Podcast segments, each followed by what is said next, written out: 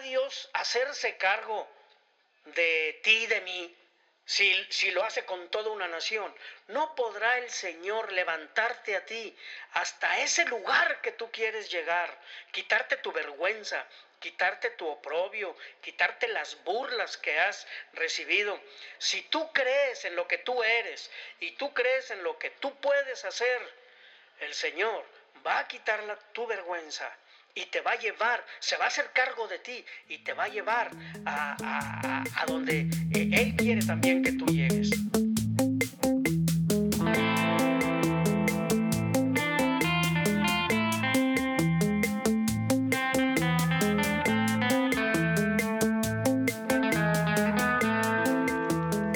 Hola a todos, bienvenidos una vez más a Megafon gritando la palabra de Dios.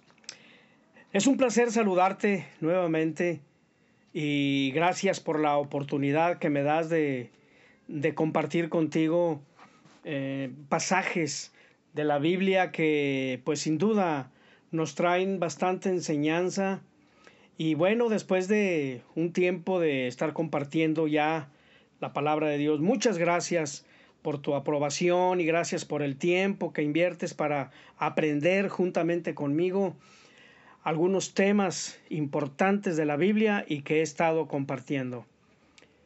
Gracias y bueno, por en esta ocasión quiero compartir un tema que se llama o lo he titulado Tiempos de cambios. Fíjate que esto me llamó la atención porque cada uno de nosotros Hemos recibido tiempos de cambios. Tú y yo, desde la edad que tengas, eh, ahorita sin duda que has pasado por tiempos de cambios. Algunos muy radicales, algunos muy tremendos, algunos no se han notado en tu vida, pero sin embargo son tiempos de cambio. Mira, un niño cuando sale de la primaria y pasa a secundaria, ahí sufre un tiempo de cambio.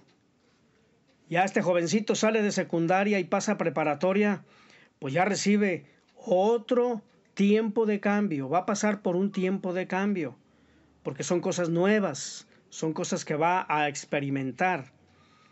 Cuando sale de, de la preparatoria, pues entonces si ya va a alguna facultad o va a la universidad, pues wow, son tiempos de cambio más notorios, más poderosos. Y son a los cambios que nos enfrentamos cada uno de nosotros en muchas áreas de nuestra vida. ¿Qué te parece cuando vives un tiempo de soltería en casa de los padres? De repente tienes tu prometida, haces tus preparativos y, viene el día del matrimonio. Prepárate para tiempos de cambios impresionantes. Ya no vas a ser el mismo joven soltero que vivía en casa.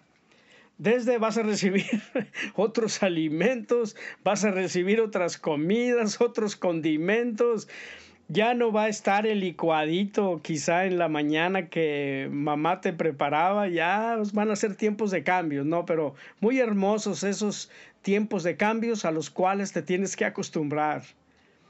Eh, hombres y mujeres, estoy hablando de varones y, de mujeres, estoy hablando que todos sufrimos eh, tiempos de cambios y todos en su respectivo orden.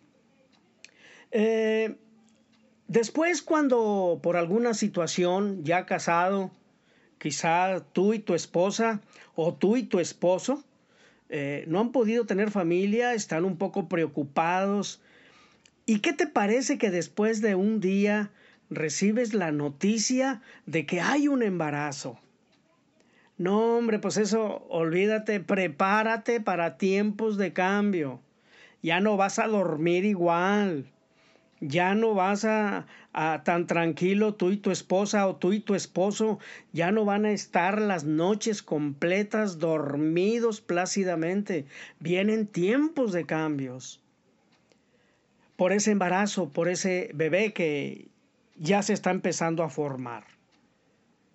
Eh, lo que te quiero comentar en, esta, en este pasaje, estos tiempos de cambios que te estoy comentando son en personas, son en individuos.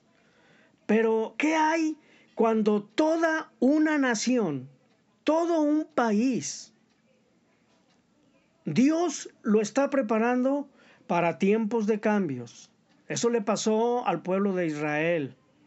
Dios los llevó de una manera muy amorosa. Dios los llevó de la mano de una manera muy, muy paterna a todos esos tiempos de cambios. Perdón, fíjate, lo que voy a compartirte es en el libro de Josué, capítulo 5, del versículo 9 al versículo 12. Y dice la palabra de Dios, inicio con el versículo 9 del capítulo 5. Luego el Señor le dijo a Josué, hoy he quitado de ustedes la vergüenza que tenían en Egipto. Fíjate que en este versículo me llama la atención lo primero que Dios hace y se lo dice a Josué, que los está preparando para tiempos de cambios, pero lo primero que tiene que hacer con Israel es quitar la vergüenza que tenían en Egipto. No sé en tu caso, pero en cada uno de los tiempos de cambios que hemos tenido, no nos damos cuenta a veces, pero pasamos por el proceso de que el Señor nos, nos quita primero la vergüenza, nos quita el oprobio, nos quita la burla que tienen de nosotros y después de un trato profundo vienen esos cambios o esos tiempos de cambios. Dios le estaba diciendo a Josué en el versículo 9, hoy he quitado de ustedes la vergüenza que tenían en Egipto. Eh, te quiero hablar un poquito de, la, los, de los pasajes que dicen eh, que se refieren a vergüenza, solamente te voy a mencionar tres. En Génesis capítulo 30, versículo 23, dice, Raquel quedó embarazada y dio a luz un hijo y después dijo, Dios me ha quitado mi vergüenza. Y todos sabemos toda la vergüenza, todas las burlas que recibió Raquel de parte de Lea y de las concubinas, que no podía tener familia. Y Raquel aguantó todo aquel tiempo, pero un día el Señor le quitó la vergüenza y la metió en un tiempo de cambio. Ella quería sentir eh, ser madre, quería sentir un embarazo. Y, y el segundo pasaje en Isaías 25.8 el Señor destruirá la muerte para siempre y secará las lágrimas de todos los rostros. Él quitará de la tierra la vergüenza de su pueblo. El Señor lo ha decidido así. También Isaías tiene la revelación de que eh, el Señor le va a quitar la vergüenza de la tierra a su pueblo. Y, en Ezequiel 5:14 dice, dejaré que mueran a filo de espada y que sean la vergüenza de las naciones vecinas y de todos los que pasen eh, y los vean.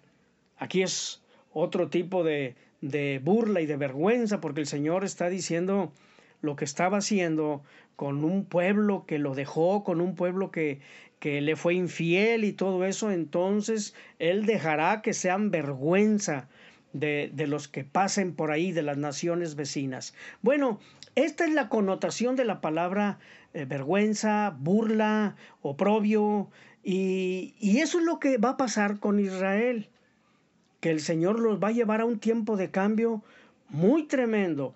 Notemos esto, Israel, aunque, aunque eh, andaban libres, pero andaban por el desierto y tenían una experiencia de 40 años en el desierto. Ellos se habían especializado en una vida nómada. Ellos no estaban acostumbrados a sembrar, a cultivar, a sembrar árboles frutales, a, plantar, a edificar casas, ciudades, eh, murallas alrededor de las ciudades. Ellos no sabían esto. Ellos vivían en tiendas durante eh, una generación completa que eran aproximadamente los 40 años. Así es de que Dios los estaba preparando para un tiempo de cambio. Y aunque habían andado en el desierto y habían andado libres, ellos tenían, tenían todavía que recibir o que les quitara Dios la vergüenza de la esclavitud que tuvieron en Egipto. Era importante para Dios quitarles la vergüenza, porque de todas las naciones, cuando veían al pueblo de Israel en el desierto, decía, mira, es el pueblo de Israel, aquellos que Dios los sacó de Egipto como esclavos. Y todos sabían la misma letanía, la misma cantaleta, la, la, la misma, las mismas frases. Es el pueblo de Israel que Dios lo sacó con brazo poderoso de servidumbre de la tierra de Egipto. No les quitaban ese eslogan de que habían salido de la esclavitud de Egipto. Y ellos así lo oían, y ellos así lo entendían, y así lo sabían. Ahora Dios está preocupado por quitarles esa vergüenza, que se quitara de su mente ya de las generaciones futuras, las que vendrían, que ya no pensaran como esclavos y que ya se les quitara ese eslogan de que ellos eran esclavos en Egipto. Así es de que Dios también así quita nuestra vergüenza, nuestro propio oprobio, nuestra burla, después de un trato profundo contigo, conmigo, con la persona, pero también con una ciudad, también con una nación. Así es de que Israel necesitó 40 años en el desierto como nómadas. ¿Cuánto tiempo necesitas tú o cuánto tiempo necesito yo ya para entender que soy un hijo de Dios?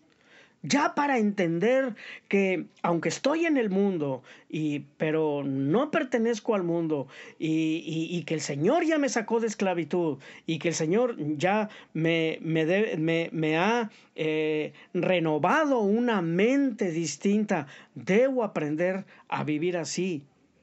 Y entonces por eso el Señor nos prepara tiempos de cambios, pero primero trata con nosotros de, que ya no seamos burla de nadie, ya no seamos burlas de nuestros jefes en los trabajos, que no seamos burlas de los demás compañeros, eh, de los que sí pudieron estudiar más que nosotros, de los que tienen ya más tiempo en la empresa y saben más que nosotros. Es tiempo de que se nos, eh, nos quitemos de esas vergüenzas y de esas burlas y que nos preparemos en el nombre de Jesucristo para tiempos de cambios. Hay, fíjate que hay personas muy ricas en el mundo, o, que tú conozcas en tu, en tu colonia, en tu barrio, en tu fraccionamiento. Hay personas, las más riquitas, las que tienen más lana, las que se nota que tienen una mejor posición que nosotros, pero sin embargo son burla y vergüenza de los demás.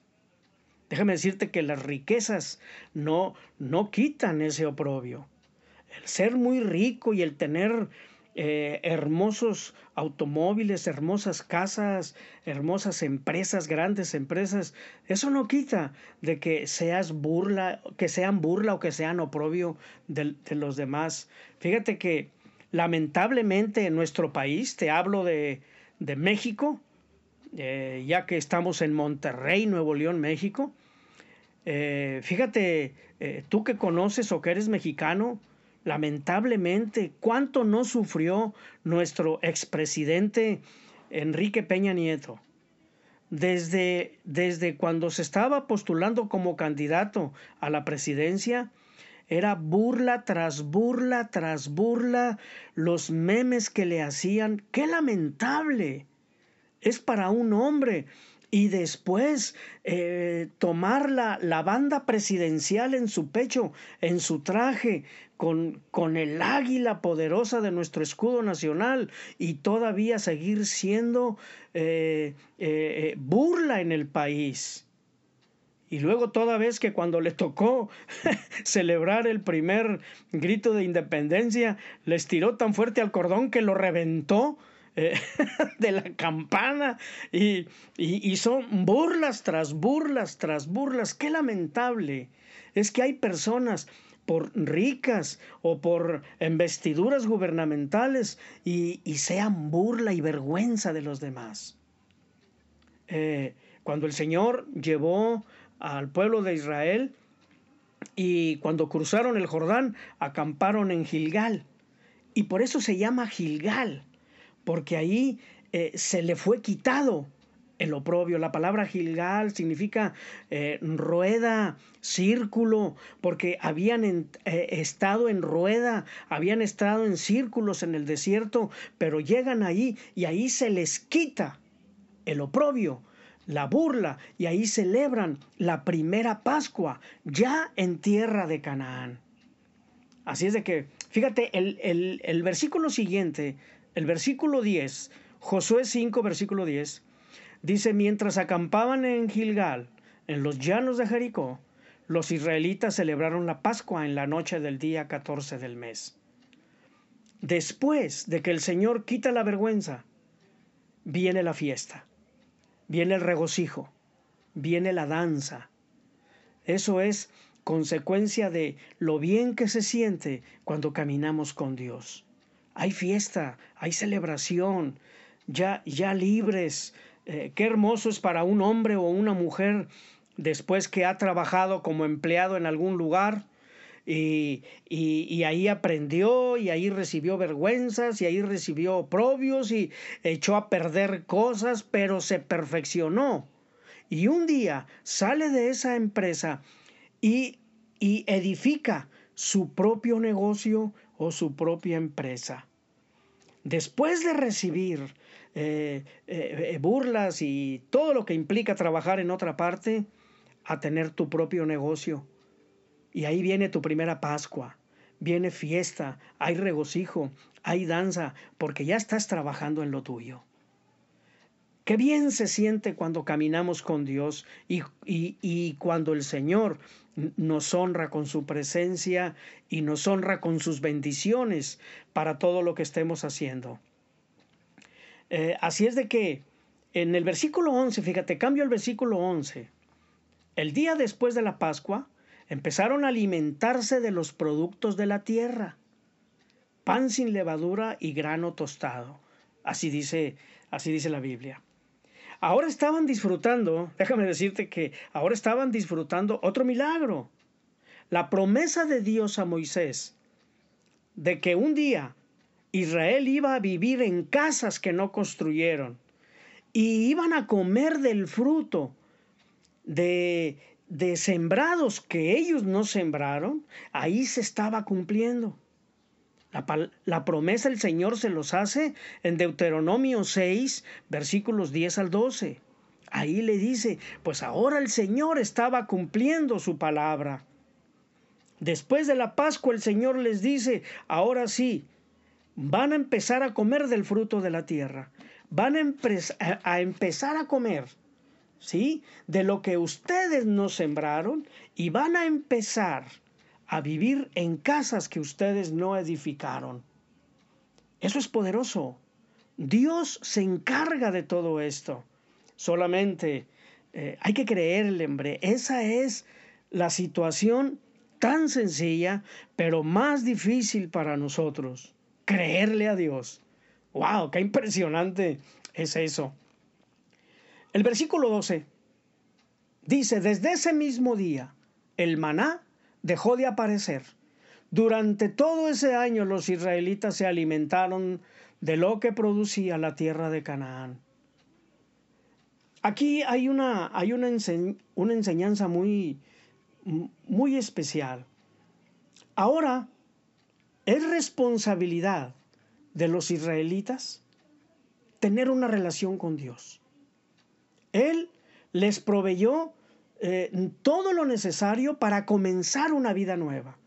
Por eso se llama tiempos de cambios este tema. Porque el Señor ahora les está proveyendo de todo lo necesario para comenzar una vida nueva y de aprendizaje. Cosas que ellos no sabían, Dios les permitió a ellos, desde que llegaron ahí, que ya pasaron el Jordán, están en, en, Gilgal y, y van a comenzar a poseer la tierra, Dios les permitió todo un año de comer del fruto de la tierra que ellos no sembraron, de lo que ya estaba allí, de lo que, de lo que las tierras las tribus cananeas o las ciudades cananeas que fueron sacadas una por una, pues ok, mataban a la gente, mataban al ejército, los despojaban y los que quedaban vivos los sometían como esclavos, pero no destruían los campos de labranza, no destruían los árboles frutales. Eso en la ley estaba prohibida cuando ellos hicieran guerra, que no destruyeran los árboles frutales. El Señor les dijo, porque les va a servir a ustedes eh, cuando tomen esa tierra, son para ustedes esos árboles.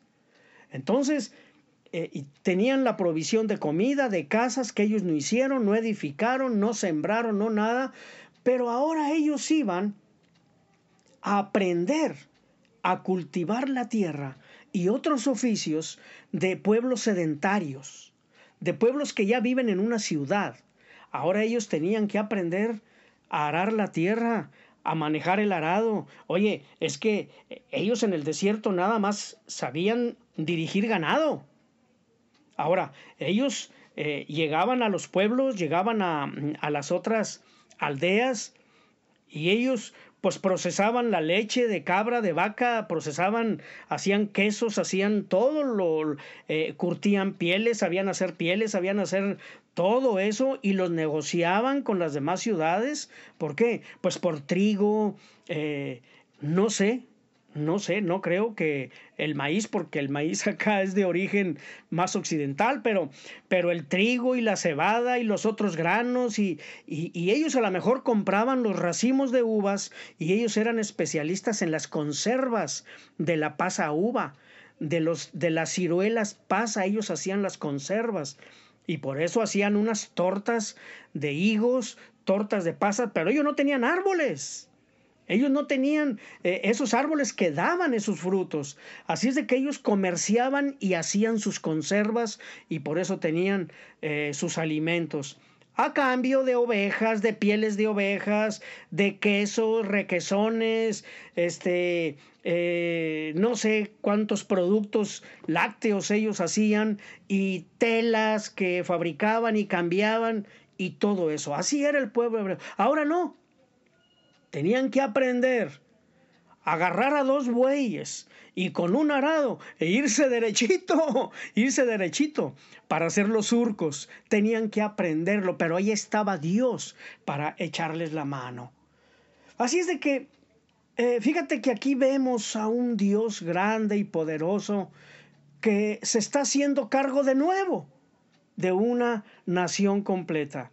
Él se hizo cargo cuando lo sacó de Egipto y los mandó al desierto y les dio alimento, el maná, por 40 años y su ropa no envejeció, sus sandalias no se envejecieron y no sé, pero me imagino que la misma sandalia de los niños que salieron hasta cuando fueron adultos dice que fue la misma sandalia, no se envejeció, pero a lo mejor el milagro era que la sandalia iba creciendo hasta los más patones que andaban por ahí, las sandalias se hacían también al tamaño de los patones, no sé, no viene en la Biblia, pero eh, este, yo me lo imagino eso.